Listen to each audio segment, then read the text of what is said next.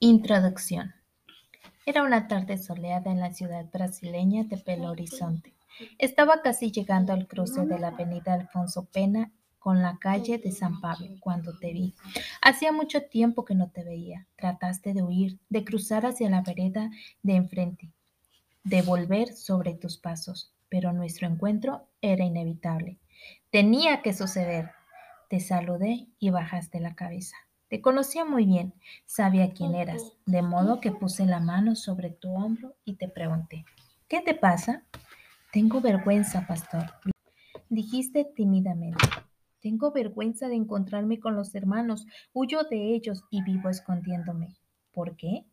Porque estoy fuera de la iglesia. Lo sé, pero también sé que Dios te ama mucho y que te está esperando con los brazos abiertos. La iglesia también te quiere. Sé que los hermanos están orando para que vuelvas. ¿Por qué no vuelves?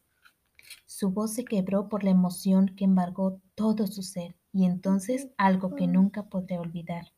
Ya es tarde, pastor, ya es demasiado tarde. Estoy hundido hasta el cuello. Nunca podré regresar. Pero, ¿por qué? Apelé. Dios te ama. Él nunca dejó de esperarte. De repente su voz cambió. Ahora parecía tranquilo. Sus ojos miraban con frialdad. Me habló como si calculara cada palabra que decía. Adiós, pastor. No diga nunca más que Dios me ama.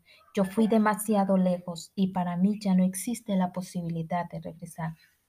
Y entonces se fue. Yo quedé allí parado, viendo cómo se perdía en medio de la multitud. Nunca más lo vi, ni volví a tener noticias suyas.